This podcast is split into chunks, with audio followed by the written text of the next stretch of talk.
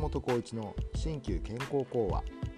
この番組は新旧に限らず健康に関する話題をお届けするとともに忙しい日常単調な生活から少し距離をとって穏やかな時間と新しい活力の実感を目指す番組です。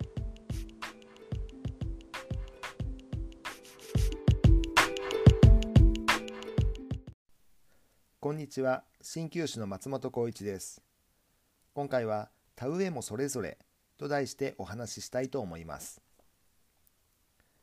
以前ご紹介した山田報告は人間を観察する力だけではなく説明する力もある立派な人物でした。そんな報告にもこんなエピソードがあります。京都落成に仮住まいをした時近所の農夫の穀物の植え方が備中のそれとは異なっていました。年老いた農夫にこれを力説しても農夫は意見を聞き入れない。農夫は反論するように言うのです。あなたの言うのは水田の植え方で。水田は干すのがよく。雨は困る。遅く種まきし早く収穫しまばらに植え深く水を入れる。山の田んぼは日照りを恐れ雨を喜び早く種まきし遅く収穫する。密集して植え水を浅くする。そのやり方の多くは相反する。あなたは一つのやり方しか知らないだけなのだ。と言われ恥じて引き下がったと言います。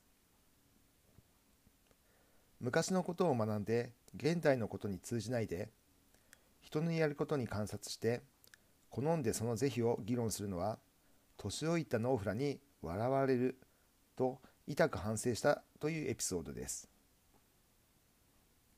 年老いた農夫は経験が豊富な人物の代表でしょう。自分のやり方が唯一の答えだと思い込んでしまうことはよくあることです。それ以外にもやり方があることもあります。また理由があって違うやり方をしている時もあります。私たちは忙しくしているとついどちらが正しいのかという狭い視野で物事を比べてしまいがちです。違いを認めることわからないのにケチをつけないことがこの偶話から学ぶことは意外とたくさんあるかもしれません。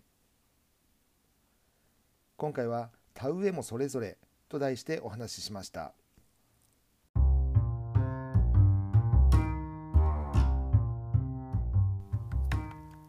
松本浩一の新旧健康講話。鍼灸師の松本浩一がお送りしました。松本浩一 .com では鍼灸や生き方稼ぎ方学び方など東洋思想をベースにさまざまなトピックをご紹介しています。ぜひご覧いただけたら幸いです。検索で「すべてカタカナ」松本浩一 .com でお待ちしております。それではまた次回お会いしましょう。